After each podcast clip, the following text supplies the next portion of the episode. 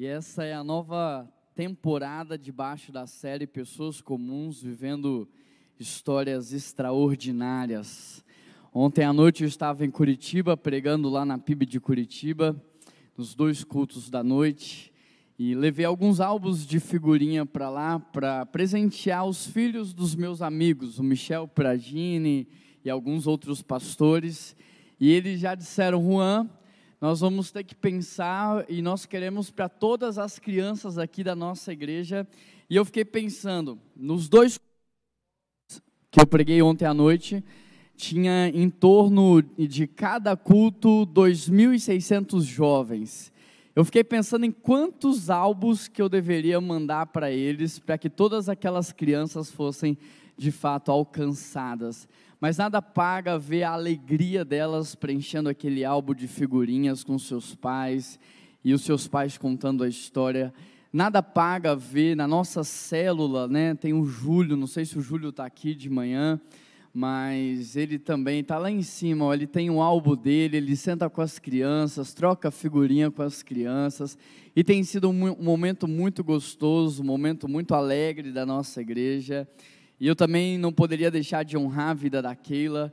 É, tem muitas igrejas que a esposa do pastor não tem nem nome, é esposa de pastor. Mas eu louvo a Deus porque aqui a Keila tem nome, tem identidade, tem ministério, é acolhida, é abraçada por vocês. E tudo o que vocês fazem por ela, vocês estão fazendo por mim. Tudo o que vocês fazem pelos nossos filhos, vocês estão fazendo por nós. Então eu fico muito grato e muito alegre por ver tantas demonstrações de amor e carinho por ela. E sem dúvida alguma, nada disso estaria acontecendo se ela não tivesse do meu lado, lado a lado, participando, servindo e somando. Então, parabéns, que Deus te abençoe. E eu quero muito hoje falar ao seu coração algo que Deus ministrou na minha vida. Eu queria convidar você a abrir a sua Bíblia em 1 Samuel, capítulo 1, verso 5.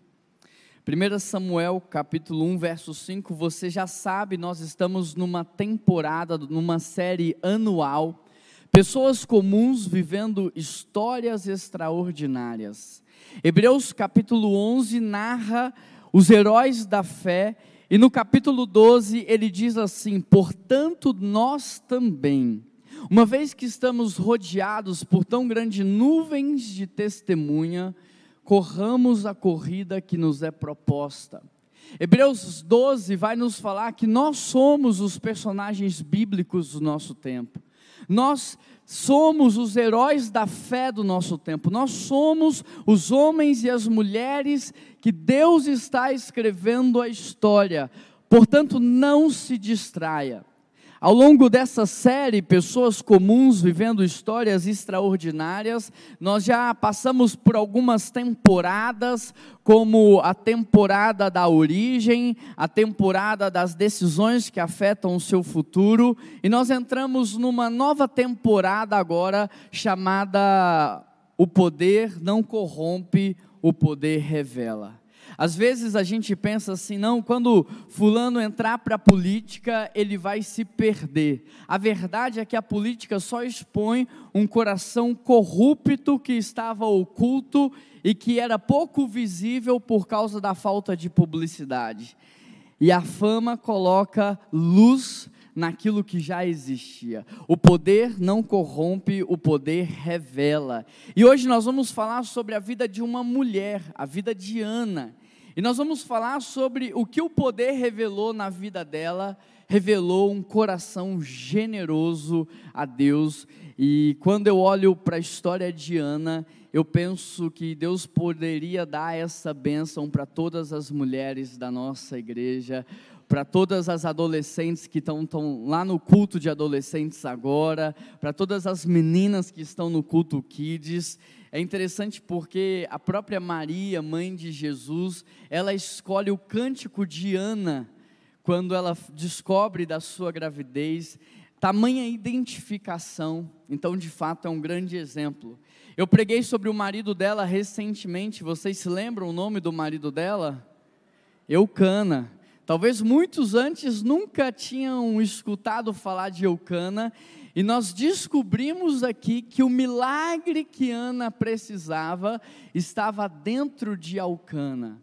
Você, homem de Deus, o milagre que a sua esposa precisa está dentro de você. E você precisa liberar isso com a sua palavra, com o seu exemplo, com a sua vida. E hoje nós vamos aprender com Ana. Na verdade, esse é um casal maravilhoso. E com os anos eu tenho experimentado isso em casa e eu posso falar para vocês com autoridade. Quando Deus se faz presente numa relação, o casamento só melhora, a cada ano ele fica melhor. O único casamento que não cresce e não melhora é o casamento que Deus não está e que homem e mulher não se submetem à palavra, porque quando Deus se faz presente, o casamento é a manifestação da Trindade na terra, é a manifestação dos céus na terra, é algo sobrenatural. E hoje nós vamos olhar para a história de Ana e nós vamos perceber o como que o poder revelou a generosidade na sua vida. E o primeiro aprendizado está em 1 Samuel, capítulo 1, verso 5. O texto diz assim: Mas a Ana dava uma porção dupla porque amava, mesmo que o Senhor houvesse a deixado estéril. Querido, olha que interessante, porque aqui eu fiz um recorte aonde o Eucana, marido de Ana, está dando para ela a porção dobrada do que ele dava para Penina, sua outra esposa. Naquele tempo, quando uma mulher era estéril, o homem estava liberado para ter uma outra mulher, para que ele desse continuidade à sua geração. Agora, isso nunca foi a vontade de Deus, embora a cultura daquele tempo legitimasse isso. Quando você para para olhar para a história bíblica e quando você observa todos os personagens que tiveram mais de uma mulher, você percebe também a crise em que eles passaram, a crise que eles viveram, porque essa nunca foi a vontade de Deus. Talvez se Eucana estivesse esperado um pouco mais, ele não teria envolvido Penina nessa história e não teria gerado uma crise familiar. Mas quando eu olho para esse texto, a Ana ele dava uma porção dupla porque amava. Eu aprendo o primeiro princípio nessa história. Ana nos ensina a ser antes de ter. Naquele tempo, uma mulher era amada quando ela gerava, e as mulheres que eram incapazes de gerar, elas eram ou chegavam ao nível de ser desprezadas pela sua família. Mas esse texto me diz o contrário.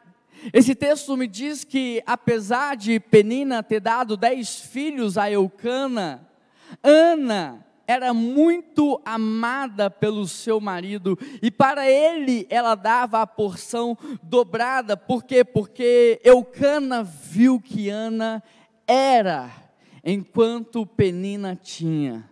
Eu queria muito que você pensasse sobre isso. Se você não tem focado os seus dias, se você não tem se distraído com o ter ao invés do ser.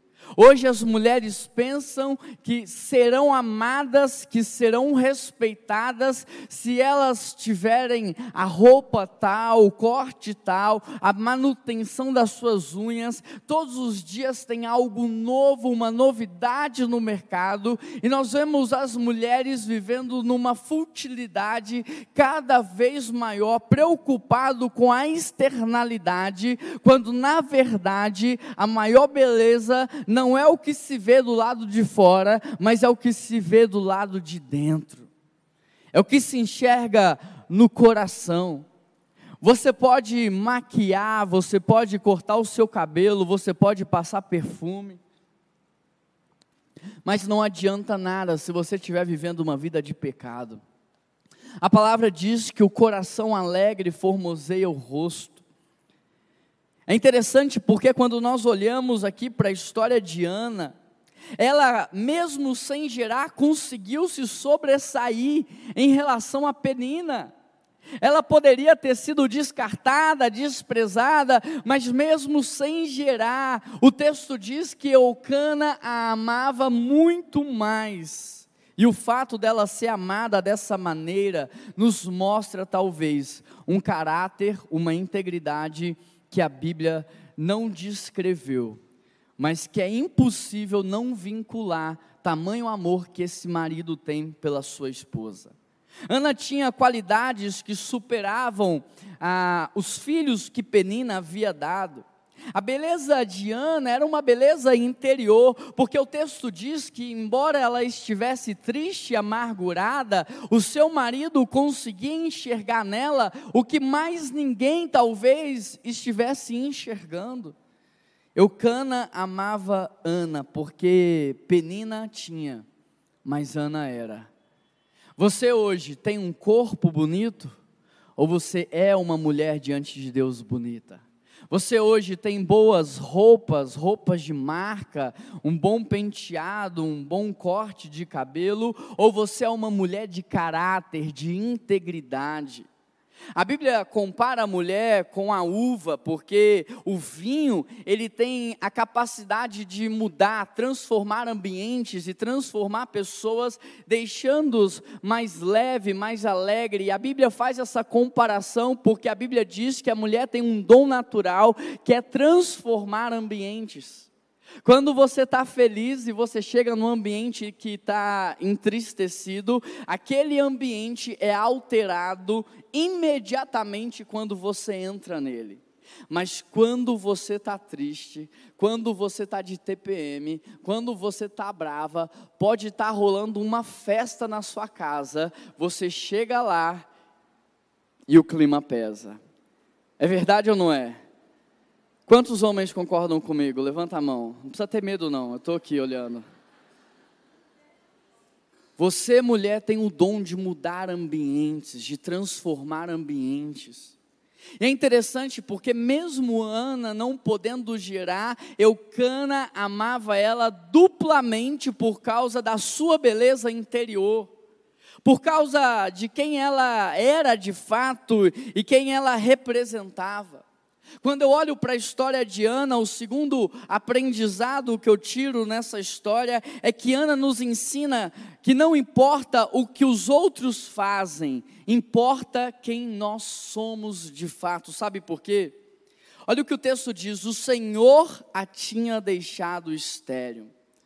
Você já parou para pensar alguma vez na sua vida que a sua esterilidade pode ser algo do Senhor para te ensinar, para te aprovar, para fazer com que você se submeta a um processo. Porque o texto diz que foi o Senhor que deixou Ana estéreo.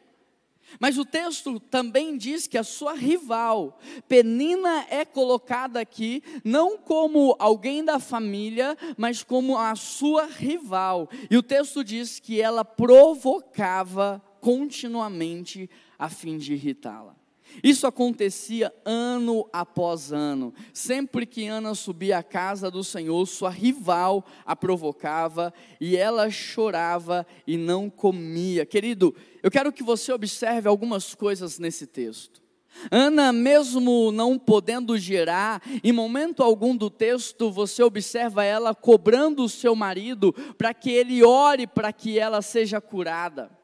Em momento algum você vê ela impondo sobre o seu marido o peso para que ele pudesse acreditar no milagre que mais tarde viria acontecer. Ela nem mesmo pede ele para orar junto com ela. Não, ele não, ela não exige a fé dos seus familiares. Ela também, ela não exige que o seu marido repreenda a Penina porque ela a irritava continuamente, não. Por que, que isso acontece? Porque Ana nos ensina que não importa o que os outros fazem, importa quem nós somos.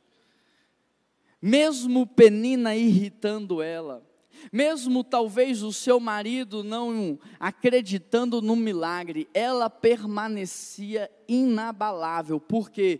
Porque ela era uma filha de Deus amada. Sabe, a ação eu planejo. Eu planejei a maneira como eu entraria aqui, eu planejei a, palavra que eu pregaria nessa manhã. Mas as reações não são planejadas. As reações sim revelam quem nós somos.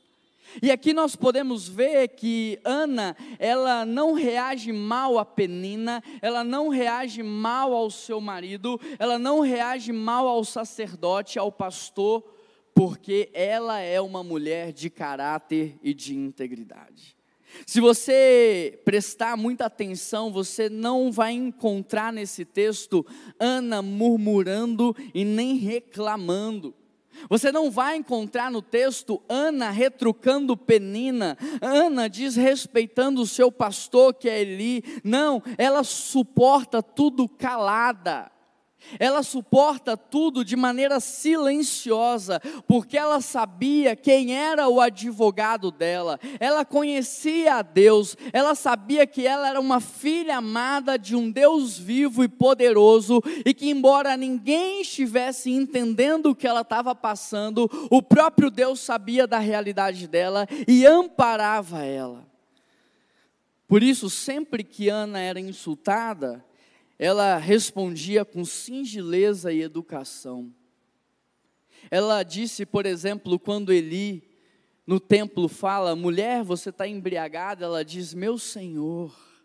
Sempre com singeleza, sempre com educação, sempre com submissão. Não importa o que fazem com você, importa de fato é quem você é. E nós, como filhos de Deus, nós que somos cheios da presença do Espírito Santo, nós temos o fruto do Espírito que é paz, amor, bondade, mansidão, domínio próprio.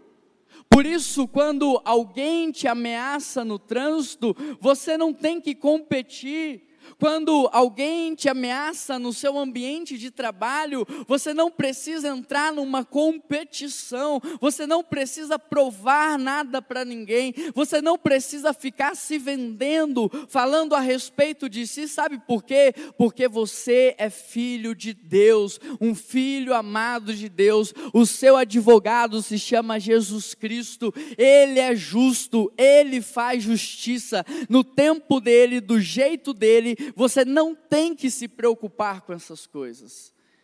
Você tem que se preocupar com o seu caráter. E a sua reputação, quem vai cuidar dela é o próprio Deus, que é o teu advogado. Muitos servos de Deus não compreenderam a dor de Ana. E talvez muitas pessoas não vão compreender a sua dor. Talvez algumas pessoas vão olhar para você e, e, vão dizer: Isso é frescura. Para com isso isso é coisa de menino, isso é coisa de menina. Da mesma forma que aconteceu com Penina, pode acontecer com você. Muitas pessoas farão uma leitura errada do seu problema. Não vão entender o que você está passando, o que você está sentindo. Os amigos de Jó acharam que ele estava sofrendo aquilo tudo porque ele estava em pecado. Mal sabia eles que Jó só estava passando aquilo tudo porque, na verdade, era um homem íntegro. Tanto é que Deus restitui em dobro tudo o que ele perdeu.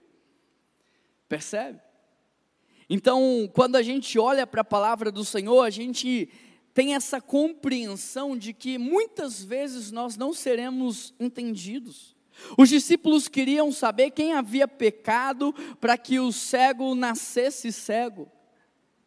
Sabe, as pessoas o tempo todo, os irmãos de Davi estavam dizendo: você é um presunçoso, e Davi só queria resolver um problema.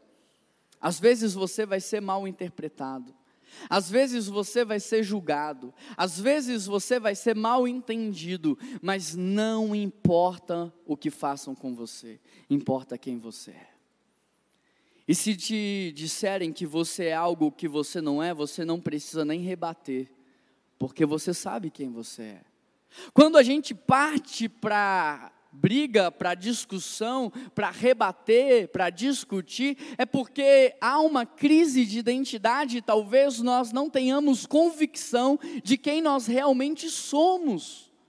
Porque quando nós entendemos que somos filhos de Deus, que nós temos um Deus que é por nós, um Deus que cuida das nossas vidas, um advogado que é fiel, nós entendemos que o Espírito Santo está entre nós e que os teus anjos trabalham ao nosso favor, nós descansamos.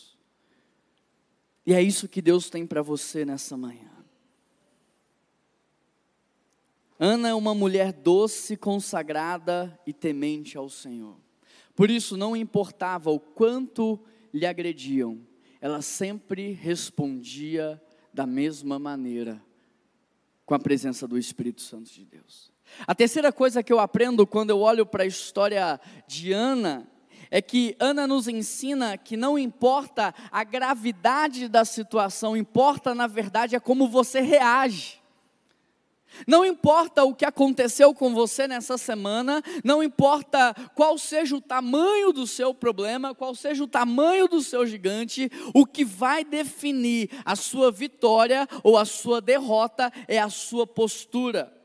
No verso 9 está escrito assim: Certa vez, quando terminou de comer e beber em Siló, estando o sacerdote Eli sentado numa cadeira junto à entrada do santuário do Senhor, Ana se levantou e com a alma amargurada chorou muito e orou ao Senhor e fez um voto dizendo: Ó oh, Senhor dos exércitos, se tu deres atenção à humilhação da tua serva, se tu lembrares de mim, se tu não esqueceres de mim, mas lhes deres um filho, eu dedicarei ele ao Senhor por toda a sua vida.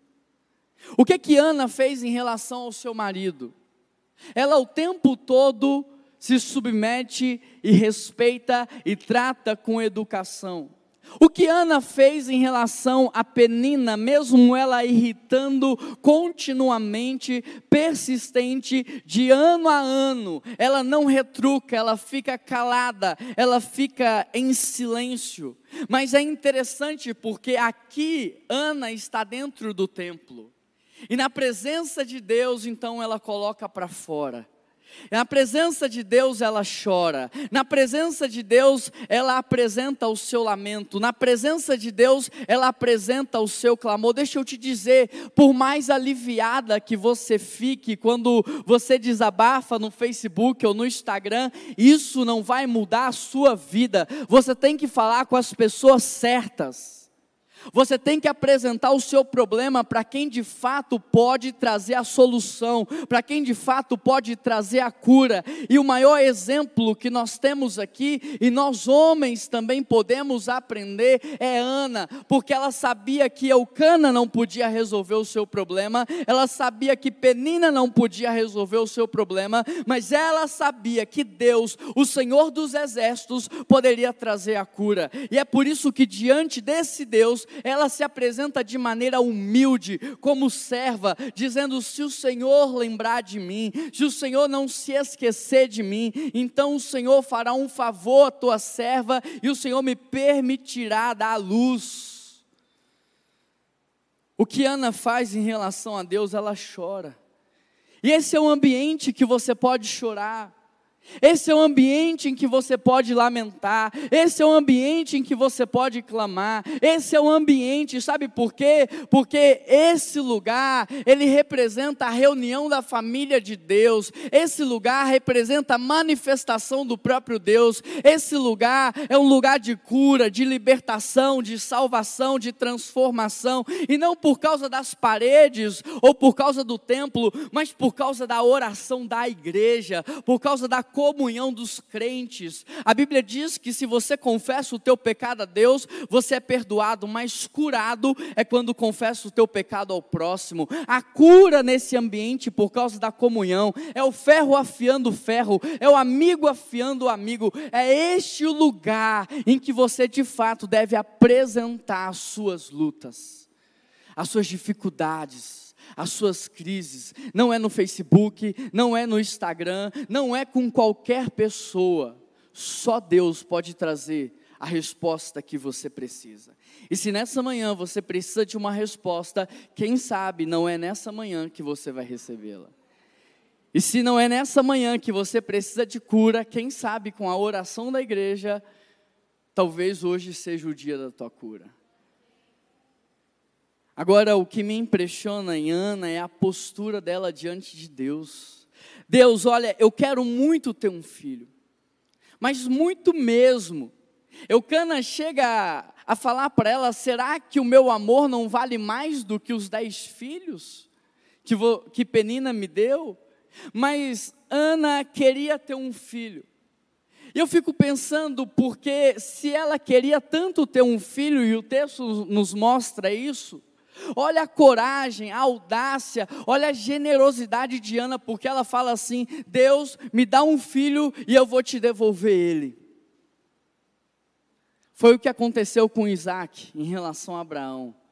Eles já estavam velhos, ela era estéril, Deus dá Isaac mas Deus pede que sacrifique Isaac, não porque Deus queria de fato o sacrifício, mas Deus queria ajustar o coração do casal, para que o coração estivesse em Deus e não nas bênçãos de Deus.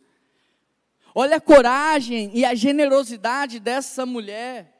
Deus me dá um filho e eu te devolvo. Eu fico imaginando Deus do céu olhando para Ana naquela humildade, naquela simplicidade, com aquele coração quebrantado, orando e falando isso, e eu fico imaginando Deus olhando para ela e falando: negócio fechado. É isso que você quer? Então eu vou fazer. Então eu vou te dar um filho. Você tem coragem? Deus me dá uma casa que eu vou te devolver essa casa.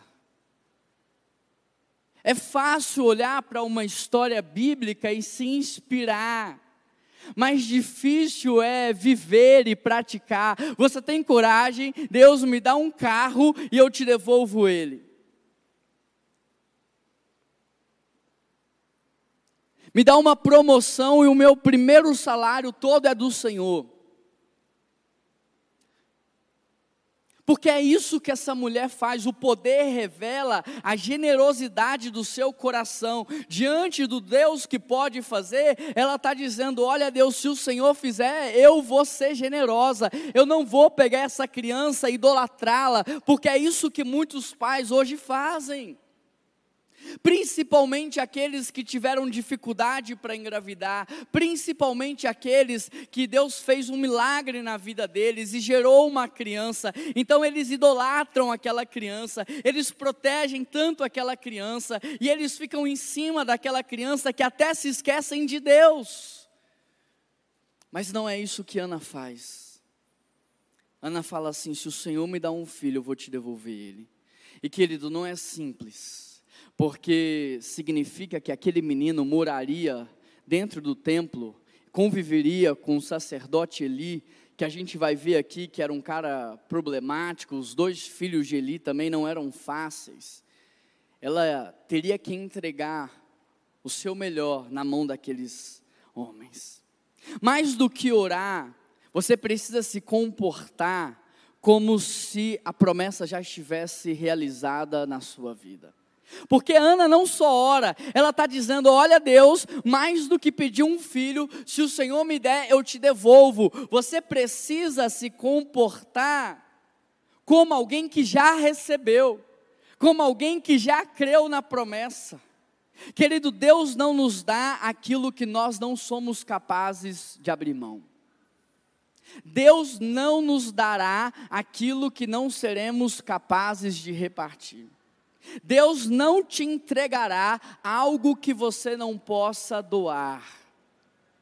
Se não houver desprendimento no seu coração no pouco, não se engane, também não haverá desprendimento no seu coração no muito. Agora, é muito interessante porque Deus diz para Ana, na verdade, é através da, da vida do profeta ali, do sacerdote, que ela não poderia beber bebida alcoólica que ela não poderia fazer algumas coisas. Mas por que que Deus fala isso para ela? E por que que ela, na verdade, está tomando essa decisão? Por que que, na verdade, ela está dizendo isso para Deus? Olha, eu não estou bebendo. O, o profeta Eli chega para ela e fala, você está embriagada. E ela diz, não, eu não bebo. Eu não pratico essas coisas. Sabe por quê? Porque ela orava para que ela tivesse um filho consagrado a Deus. E nós já vimos na história de Sansão que a consagração é geracional, ou seja, como ela queria um filho consagrado a Deus, ela já se comportava como uma mulher consagrada ao Senhor. Foi isso que o anjo disse para a mãe de Sansão: ele será nazireu, mas você não vai fazer isso, você não vai fazer aquilo, você não vai se comportar dessa maneira. Querido, tem coisas que nem pecados são, mas que Deus não quer para você, porque pode te desviar da rota. Por exemplo, ter muito ouro na época dos reis não era um pecado, mas Deus não tinha isso para Davi.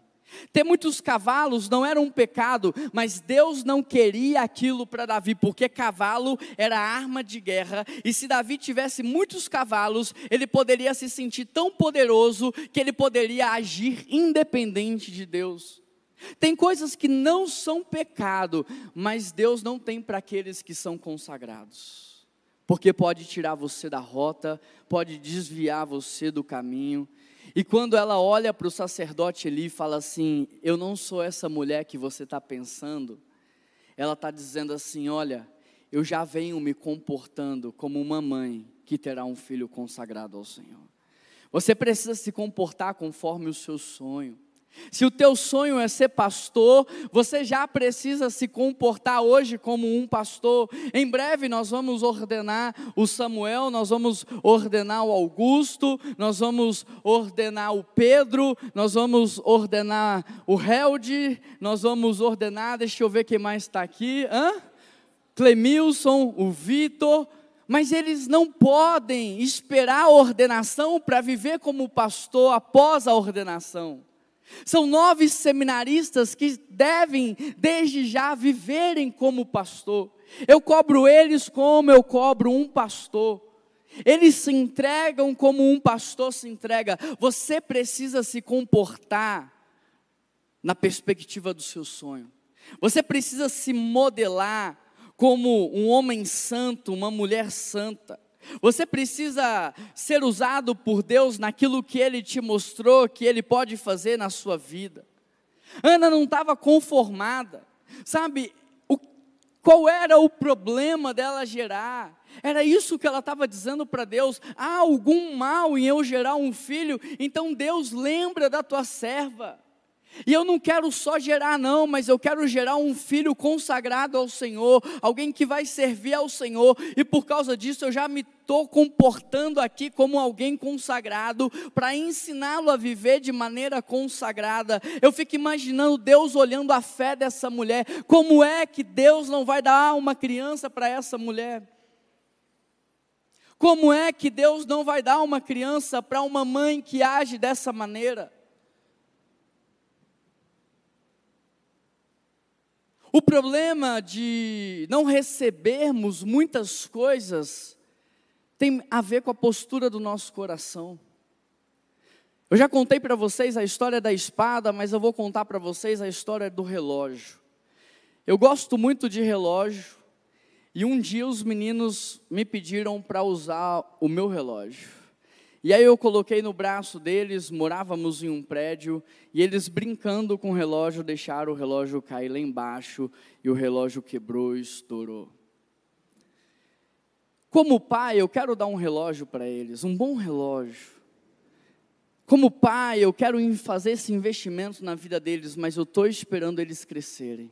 Eu estou esperando eles terem maturidade para lidar com o presente que eu vou entregar nas mãos. Às vezes você está pedindo algo para Deus e você não está recebendo, não é porque Deus não quer dar, mas Ele olha para você e Ele percebe que você não tem maturidade para lidar. Se Deus der dinheiro para você, pode ser que você abandone a sua casa, deixe a sua família e vá viver loucamente. Se Deus te der um sítio, pode ser que nunca mais você volte na igreja. Se Deus te dar uma casa na praia, pode ser que você viva uma vida imoral. Deus sabe, Ele conhece o amanhã. Por isso, ao invés de pedir a Deus para ter, peça para ser. Peça maturidade, peça crescimento, peça integridade, peça caráter, peça para que você seja irrepreensível, sabe por quê? Porque o servo bom e fiel, na parábola dos talentos, Deus multiplicou. E ele disse ainda mais: aquele que é fiel no pouco, sobre o muito, eu o colocarei. Não é que ele vai chegar lá sozinho, ele não vai escalar a montanha, eu vou colocá-lo sobre o muito. Sabe quem que Deus está procurando nos dias de hoje? Homens e mulheres fiéis Homens e mulheres que o poder não vai revelar egoísmo. Homens e mulheres que o poder não vai revelar individualismo. Homens e mulheres que a fama não vai revelar ou trazer luz a um coração que está apodrecido. Ana pedia um filho consagrado a Deus. E um filho consagrado a Deus, ele não podia fazer três coisas: ele não podia tocar nos mortos, ele não podia beber bebida fermentada, e ele não podia raspar a cabeça. Se você encontrasse Sansão depois que ele tocou no morto, depois que ele tocou no leão, você perceberia que ele tinha quebrado o seu voto? Não, porque nem os seus pais perceberam. Se você encontrasse Sansão depois que ele tivesse bebido uma taça de vinho, ou um suco de vinho, ou um suco de uva, quer dizer, você perceberia que ele tinha quebrado um voto? Provavelmente não. Se você observar, são dois votos internos e um voto externo. Agora, se você encontrasse Sansão com a cabeça raspada, você saberia, ele caiu, ele pecou. Porque lá em número 6 havia uma palavra diretiva para os homens consagrados a Deus. Toda vez que um homem consagrado a Deus caísse em pecado, ele tinha que raspar a cabeça e começar de novo a sua consagração e a sua santificação. Então você precisa orar e pedir a Deus para que você viva de modo consagrado. Sabe, talvez hoje você seja alguém que beba socialmente. E é interessante porque você diz: não, eu não faço mal para ninguém, ninguém faz mal para mim, eu estou dentro da minha casa, num ambiente de segurança, mas os teus filhos estão vendo aquilo, e será que eles terão a mesma maturidade emocional que você para equilibrar como você equilibra? Porque eu não conheço nenhuma história de alcoolismo que começou com um alcoólatra, toda a história de alcoolismo que passa de geração em geração começa com alguém que bebe socialmente.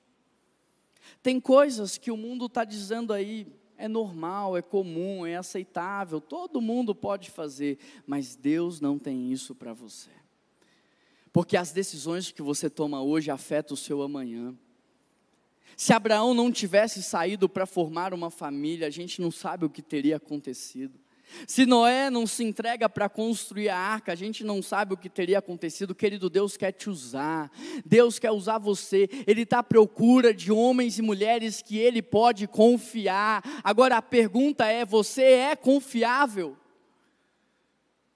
Você é alguém responsável diante de Deus? Você é alguém fiel? Porque se você não está sendo fiel hoje, amanhã também não será. Ou você aprende sobre fidelidade agora, ou você nunca vai chegar nos lugares que Deus sonhou para você. Interessante porque o sacerdote Eli estava observando ela chorando, observando ela orando, e aí ele chega para ela e ela, ele fala: Olha, você está bêbada, você deve estar tá embriagada, mas o que Ana estava fazendo era se derramar na presença de Deus. E é interessante porque às vezes a gente julga, né? Quando a gente encontra alguém derramado na presença de Deus, isso parece que nos incomoda. Mas incomoda aqueles que estão com o coração endurecido. Um adorador extravagante incomoda alguém que não adora a Deus de espírito em verdade. Alguém que ora com fé e com ousadia incomoda alguém que não tem a mesma fé e nem a mesma vida com Deus. E me parece que a postura de Ana incomodou Eli, de maneira que ele chega para repreendê-la, mas mesmo assim, Ana respeita aquele homem, respeita a unção que aquele homem carrega. E aqui entra o quarto aprendizado nessa história. Ana nos ensina a valorizar as palavras daqueles que Deus colocou na nossa vida como líderes espirituais. Ele pensou que ela estivesse embriagada, ele disse: Até quando você continuará assim? Abandone o vinho. Ana respondeu: Não se trata disso. Sou uma mulher angustiada, não bebi vinho e nem bebida fermentada. Ela está dizendo para ele: Olha, o que eu estou buscando eu já estou vivendo. Eu estava derramando a minha alma diante do Senhor. Não julgue a tua serva como mulher vadia Estou orando até agora por causa da minha tristeza e angústia. Eli então respondeu: Vá em paz e que o Deus de Israel lhe conceda o que você pediu. E ela disse: Espero que seja benevolente para com a tua serva. Então ela segue o seu caminho, ela come, o seu rosto já não estava mais abatido. Querido, Eli não era um exemplo de sacerdote. Os filhos de Eli eram pessoas terríveis.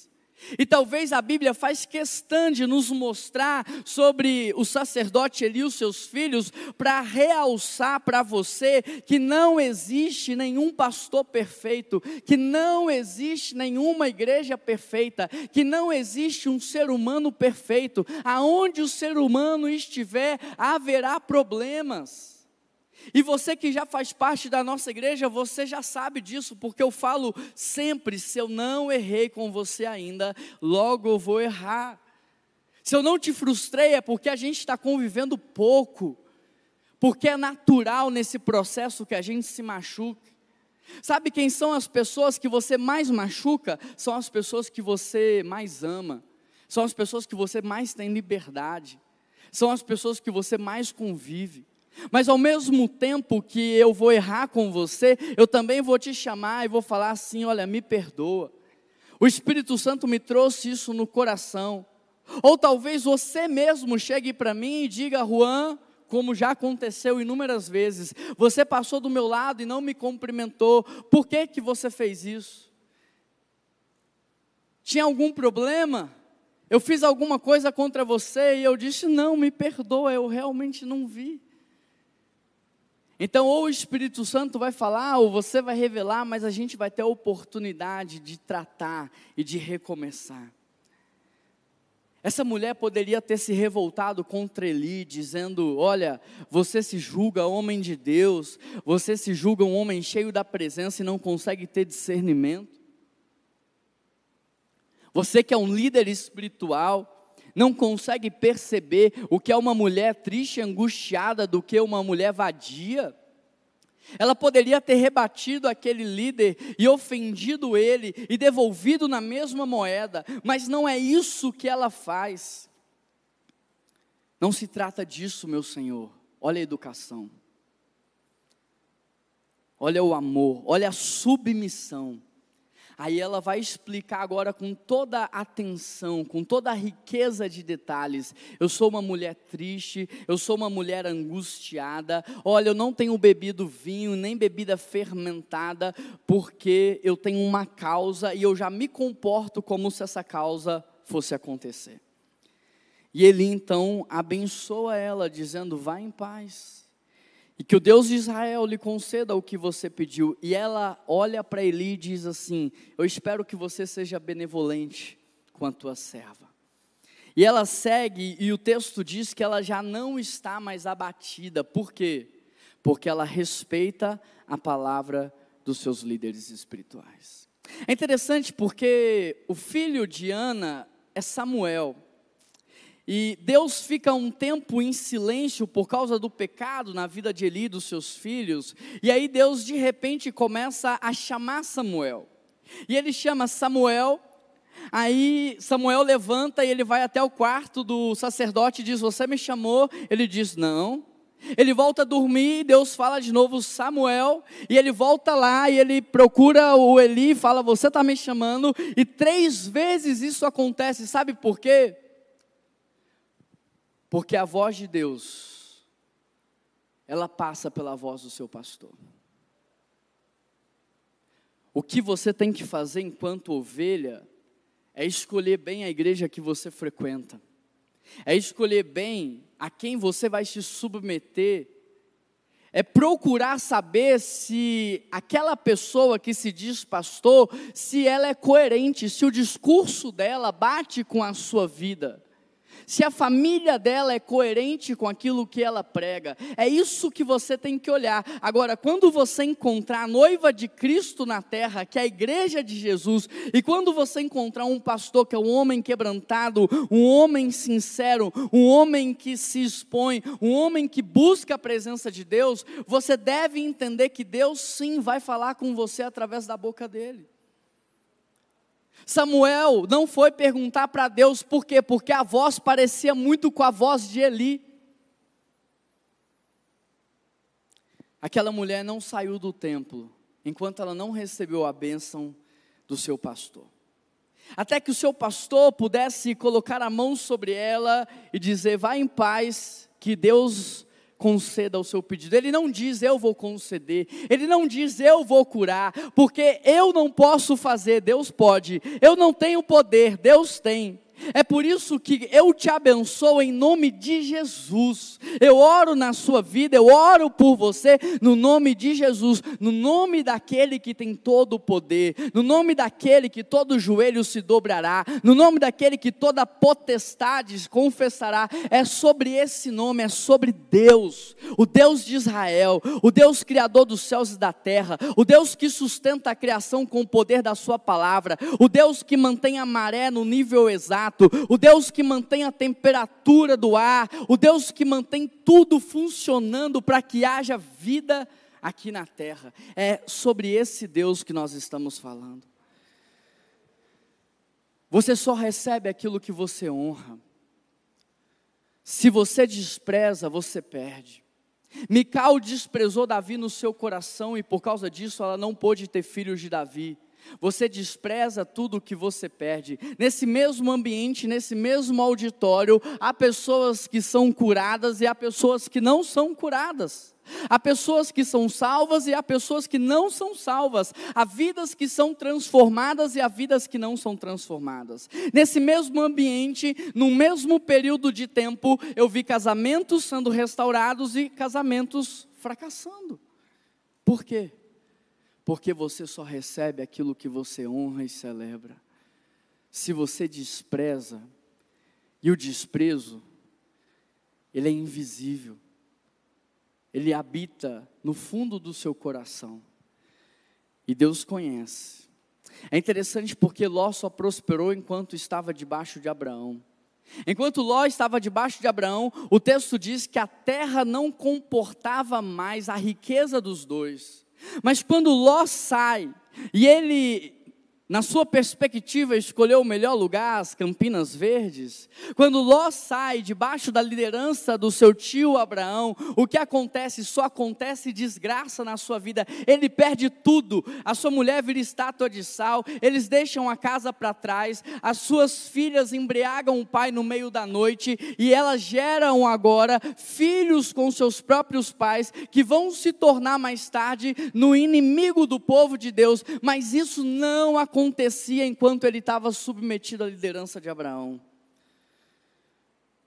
Você só recebe aquilo que você celebra.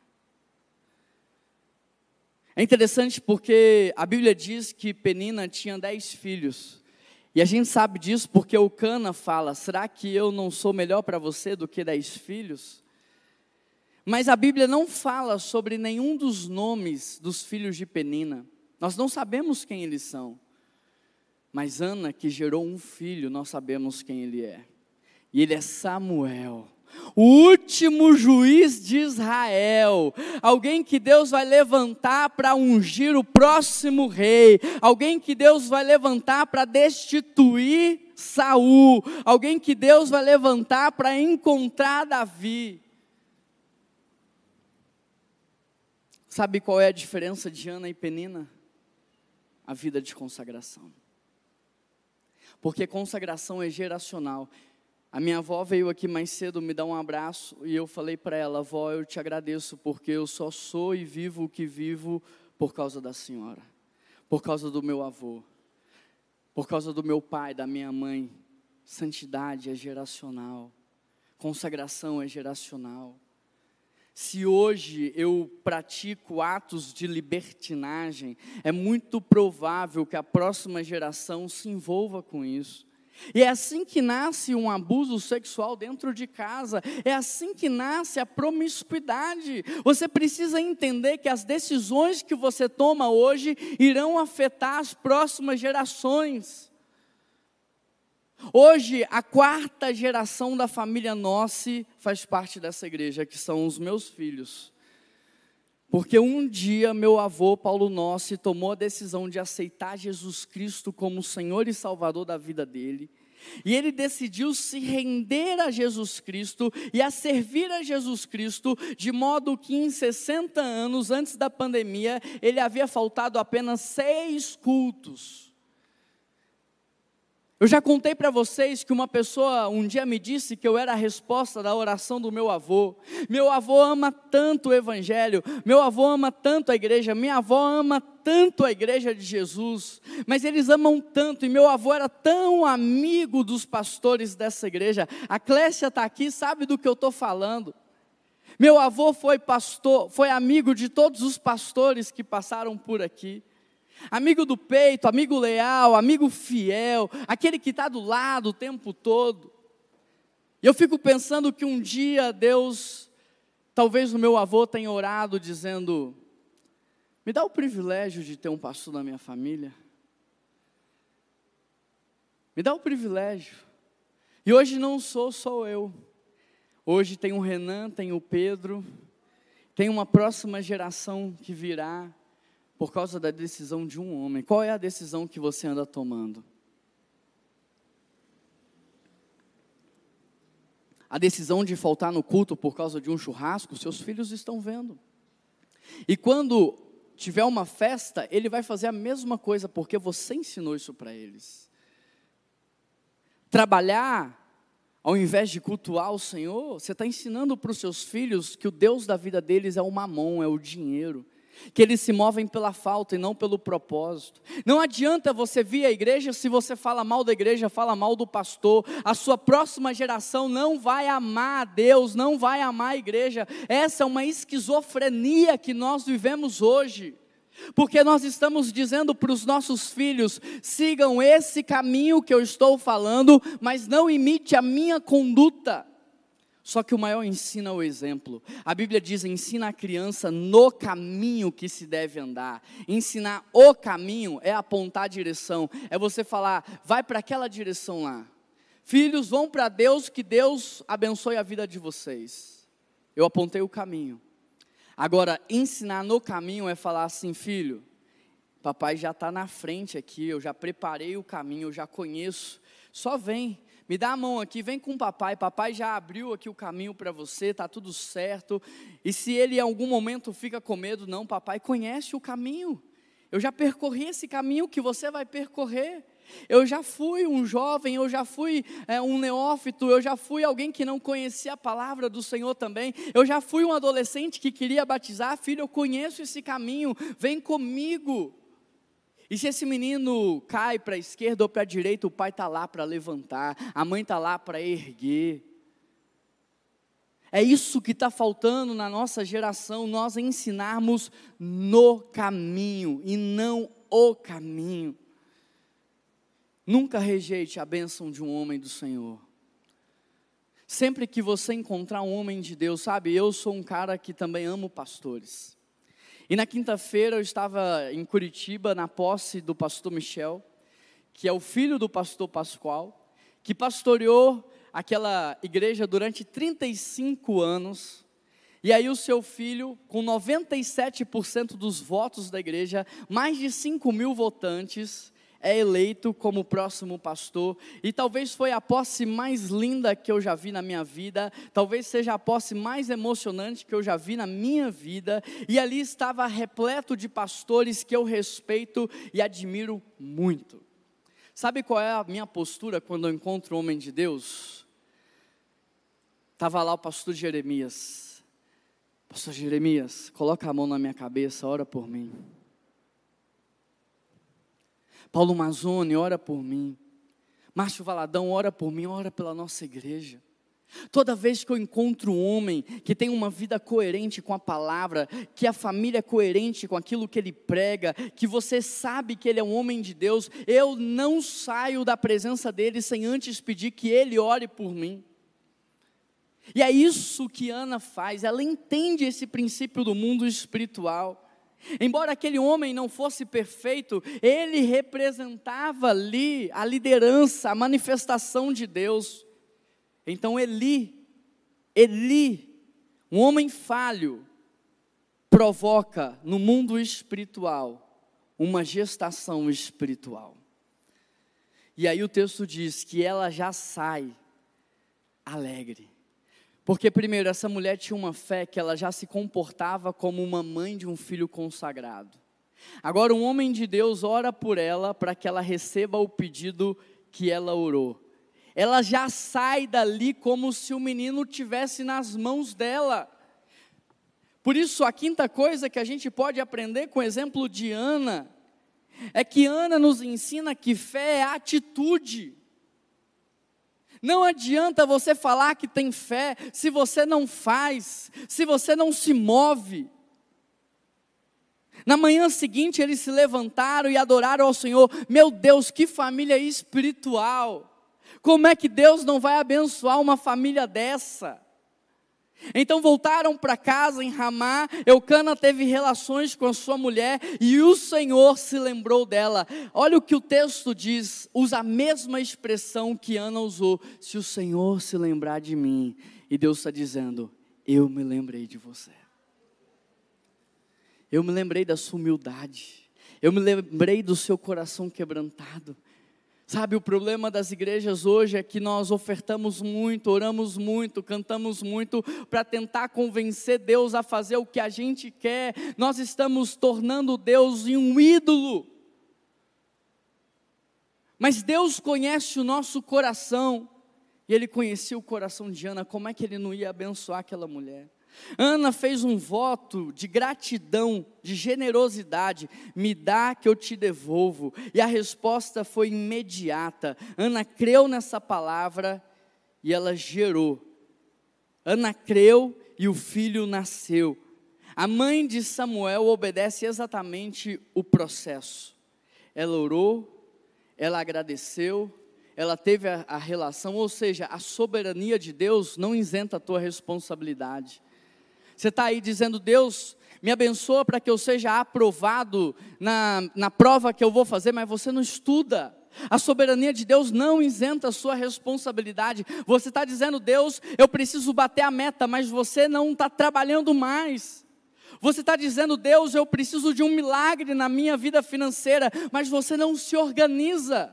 Querido, milagre sem ação humana nos torna imaturos.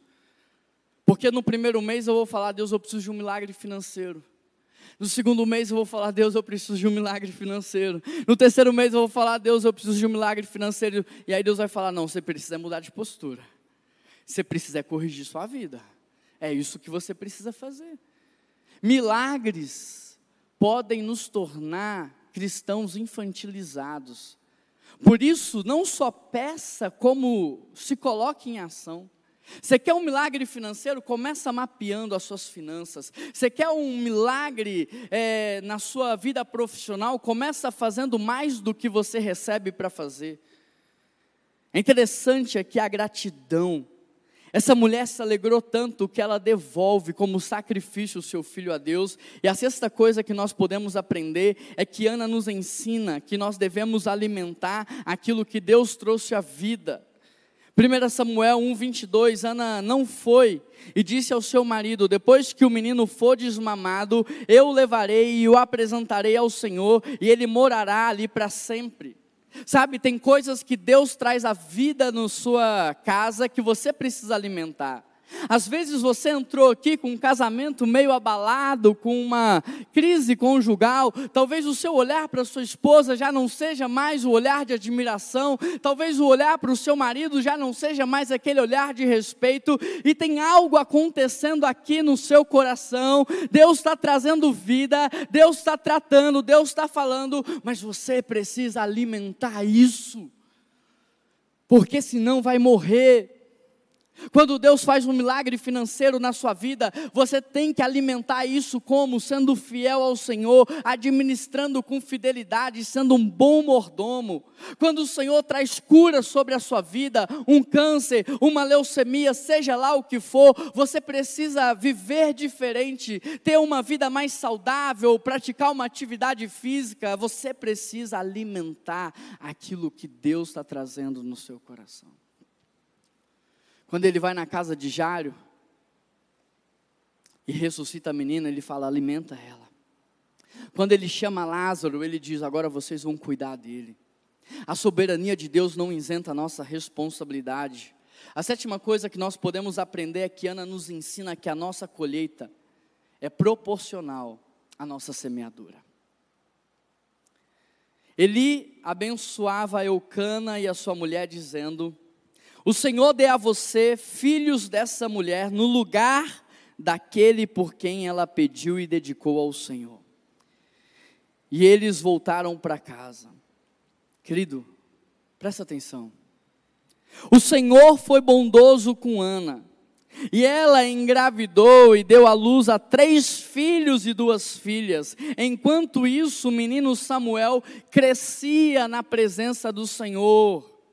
A sua colheita é proporcional à sua semeadura. Você não pode alterar o que você está colhendo hoje, porque é reflexo do que você semeou no passado. Mas você pode mudar a sua colheita do amanhã. Você pode mudar a sua colheita do próximo ano. Você pode mudar a colheita na vida dos seus filhos, como semeando, semeando. Salmo 126 diz que aquele que sai com a preciosa semente na mão, jogando no campo, ele sai chorando, mas ele ele voltará carregando os seus feixes, cheios de alegria. Sementes são leves, feixes são pesados, mas ele sai chorando porque ele não sabe qual é a semente que vai brotar, qual é a semente que vai germinar. Mas o texto diz que ele voltará carregando os seus feixes com alegria. O nosso papel é plantar, é semear, e é Deus dar o crescimento. Sabe, eu fiquei profundamente impactado com a história do Pascoal. Se você não conhece a história do Pascoal Pragini, eu queria que você conhecesse esse homem. Deus me deu o privilégio de ser mentoreado por ele. E nós temos encontros semanais. E uma vez por mês presencial. E ele me contou algo que me chocou muito. Pastor Marcílio, eu conheci ele, hoje está em Campinas, é um idoso. Pastor Marcílio comprou o terreno da PIB de Curitiba. Enquanto isso, o pastor Pascoal Piragini era o pastor da IBAB, antes do René Kivitz assumir. E aí o Marcílio compra o terreno, o Pascoal chega lá, ele tem um terreno, na verdade tem uma quadra, uma tenda, algo muito simples. E aí ele chega para sua esposa e ele diz assim: Deus está me incomodando para que a gente possa dar o nosso carro. E eles dão o carro para iniciar a obra daquela igreja. Passado algum tempo, a obra estava estancada, e se você conhece a PIB de Curitiba, você sabe da grandiosidade da obra. Deus moveu o coração daquele homem de dar o único apartamento que ele tinha. Mas ele chega em casa e fala assim: Olha, Deus está movendo o meu coração a dar o nosso apartamento. A esposa dele diz: É isso mesmo. Os filhos dizem: É isso mesmo, pai. É isso que nós temos que fazer. E eles dão o único apartamento que eles têm. Passou um tempo, precisava finalizar a obra. Naquele dia, crianças foram na frente, entregaram a sua chupeta como um sacrifício. Diáconos foram na frente e entregaram o seu único paletó como um sacrifício. E ele falou assim: Deus, eu não tenho mais um carro e eu não tenho mais uma casa. Aí Deus lembrou para ele: Você tem a sua previdência, que você está guardando para a sua aposentadoria. Entrega tudo, dá tudo. A gente olha para a vida do Pascoal e a gente acha assim que as coisas acontecem do nada. Não, Deus decidiu abençoar aquele homem do nada. Aquele homem carrega a unção que carrega do nada. Ninguém sabe do que ele fez, ninguém sabe dos sacrifícios, ninguém sabe da entrega que estava por trás. Quando você olha na Bíblia de Curitiba, ontem eu preguei à noite lá em dois cultos de jovens mais dois cultos iguais, a mesma palavra, um às 17 e outro às 19h30. Às 17, 2.600 jovens, 19h30, 3 mil jovens. A gente olha para isso e se você quiser, assista o culto, tá no YouTube. Não tem nada de novo, não tem nada de anormal, não tem nada de diferente. Sabe o que tem ali? Unção, autoridade no mundo espiritual o que tem ali são mordomos fiéis. O que tem ali, querida, é fidelidade ao Senhor. Pergunta, Pascoal aposentou. Pergunta se ele está passando dificuldade. Pergunta se ele vai passar dificuldade. A igreja agora tem condição de cuidar dele, mesmo ele não podendo oferecer o que ele oferecia antes. Eu, você, eu não sei se você sabe disso ou não, mas tem mais de 20 anos que o pastor Murilo Cassete faleceu. E ele entregou a sua vida a essa igreja por 38 anos, ele e a sua esposa, ele e a dona Carolina. E desde que o Murilo Cassete faleceu, essa igreja dá para ela o mesmo salário que ele recebia corrigido ano a ano. Sabe o que, que Deus me ensina com isso? Eu não estava lá quando a Assembleia tomou essa decisão. Eu talvez não era nem nascido. Mas sabe o que Deus me ensina? É que Ele cuida dos seus. Não tem previdência maior do que o nosso Deus. Eu olho para esse prédio com capacidade para mais de mil pessoas, sendo construído numa época que não tinha população em Belo Horizonte. E eu fico imaginando a fé dos meus irmãos a fé daqueles que vieram antes de nós, e talvez como o pastor Pascoal Piragini, muitos fizeram a mesma coisa, eles acreditaram em deixar uma igreja forte para a próxima geração, e num tempo onde não havia nenhum prédio nessa cidade, eles constroem um auditório para mil pessoas, quatro andares de sala de aulas, eles conseguiram ver aquilo que Deus mostrou, e eu imagino o sacrifício que eles tiveram que fazer. Se você já fez uma obra na sua casa, você sabe do que eu estou falando. Se você já teve que pintar um quarto, você sabe do que eu estou falando.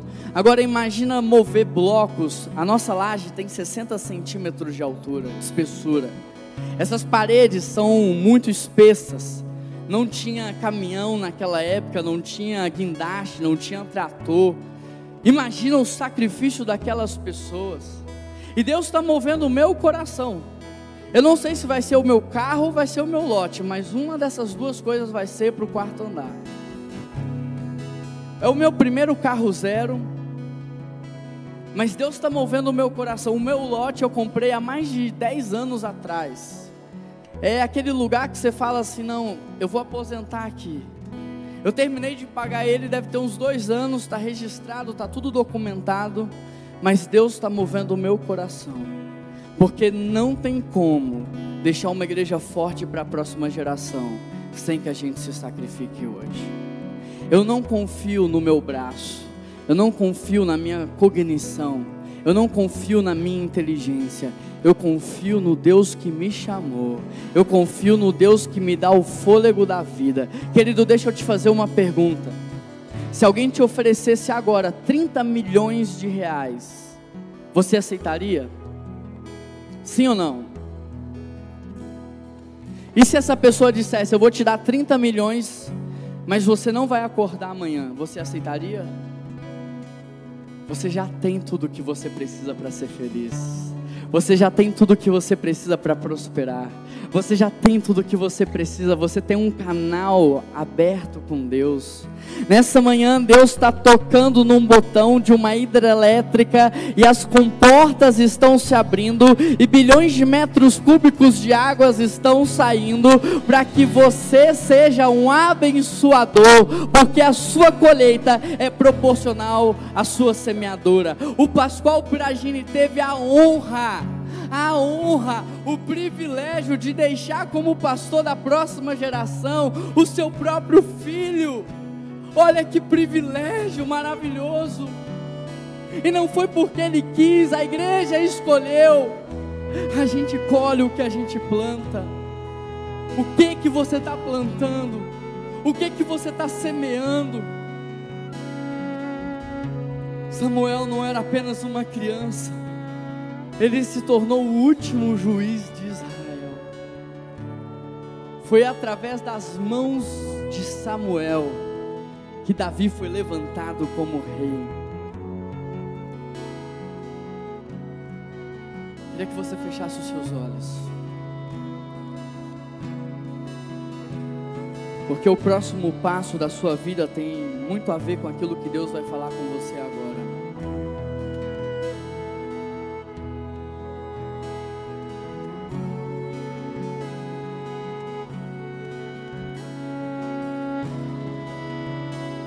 Você hoje está sentado à fé daqueles que vieram antes de você. Esse banco que você está assentado, ele está aqui há quase 100 anos. É o banco que um dia alguém comprou para que eu e você pudéssemos assentar. Depois, quando o culto acabar, tenta carregar um banco desse. Você vai ver o peso dele, vai precisar de quatro ou cinco homens para carregar um banco desse. Mas alguém um dia se sacrificou para colocar todos esses bancos aqui dentro, para que hoje eu e você pudéssemos estar aqui. Um dia alguém investiu no ministério infantil para que eu, o seu pastor hoje, pudesse ser formado e hoje pudesse estar aqui. Portanto, eu olho para a gente agora e eu fico pensando o que que nós temos que fazer para a próxima geração ter uma igreja forte. Eu preciso de um auditório para os adolescentes. Nós precisamos preparar o ministério infantil para as crianças. O terceiro andar já não suporta mais tantas crianças. Nós precisamos urgentemente criar um auditório no quarto andar é urgente, não é para o ano que vem, é para começar agora em abril. Nós precisamos e a gente só está aguardando uma liberação da prefeitura para começar. Só o quarto andar são 312 mil reais. Sem falar no ministério infantil, mas se depender de mim, da minha esposa, eu não conversei isso com ela porque eu acabei de chegar de Curitiba. Eu cheguei e vim direto para cá, eu não tive chance de conversar com ela, mas eu conheço o coração dela. E eu sei que se depender de mim dela, a gente entrega o carro, o lote e o que for preciso para que a próxima geração conheça a Deus, porque nós conhecemos o Deus que nós servimos. O que que Deus está pedindo de você? O que que Deus está falando para você fazer? A sua colheita é proporcional à sua semeadura. Dinheiro não é comida, dinheiro é semente. Querido Deus e eterno Pai, nós queremos responder essa palavra poderosa que vem dos céus aos nossos corações. Nós queremos agradecer ao Senhor pela vida de Eucana, um homem espiritual, e pela vida de Ana, uma mulher espiritual, porque a partir desse casal nasce Samuel, e Samuel é aquele que vai colocar ordem no caos, Samuel é aquele que vai ajustar as coisas em Israel. Deus, muito obrigado porque o Cana e Ana semearam e colheram na mesma proporção, e nós queremos também fazer o mesmo. Tira a covardia do nosso coração, tira o medo, tira a insegurança, tira, nos ensina a te conhecer nos ensina a conhecer a tua fidelidade, o teu caráter, a tua bondade, nos ensine a conhecer quem o Senhor é, por favor, Pai. Nós queremos honrar ao Senhor, porque a tua palavra diz: honre ao Senhor com os teus bens, os teus celeiros serão fartos e os teus barris transbordarão. Ninguém é mais generoso do que Deus. Deus sempre faz mais. Ana deu um filho, Deus deu cinco para ela. Corrija e ajuste o nosso coração, perdoe os nossos pecados. Nós vamos participar nesse momento da ceia do Senhor e a tua palavra diz em 1 Coríntios 11, 28: examine-se o homem a si mesmo. Não é para o marido examinar a mulher, e nem a mulher examinar o marido, e nem os pais os filhos, e nem o pastor as ovelhas. Examine-se cada um a si mesmo. E o texto diz: E então coma do pão e beba do cálice, porque a ceia do Senhor não foi colocada para os anjos mas foi colocado para pecadores arrependidos, para que houvesse cura e restauração. O examinar do Senhor não é procurar coisas que te qualifiquem para participar da ceia, mas é encontrar dentro de você justamente o que não te qualifica e pedir perdão a Deus e se arrepender de coração para que você seja curado nessa manhã para que você seja liberto, para que você seja salvo, para que você seja transformado. A decisão que você toma hoje, você não tem ideia, mas vai influenciar as próximas gerações. Aquilo que você está plantando hoje, talvez um dia seus filhos e netos irão colher. Deus, obrigado pela vida do meu avô e da minha avó, que semearam tanto e hoje nós estamos colhendo aquilo que eles plantaram. E nos ajude da mesma maneira a plantar, para que os nossos netos possam colher. Em nome de Jesus que eu oro.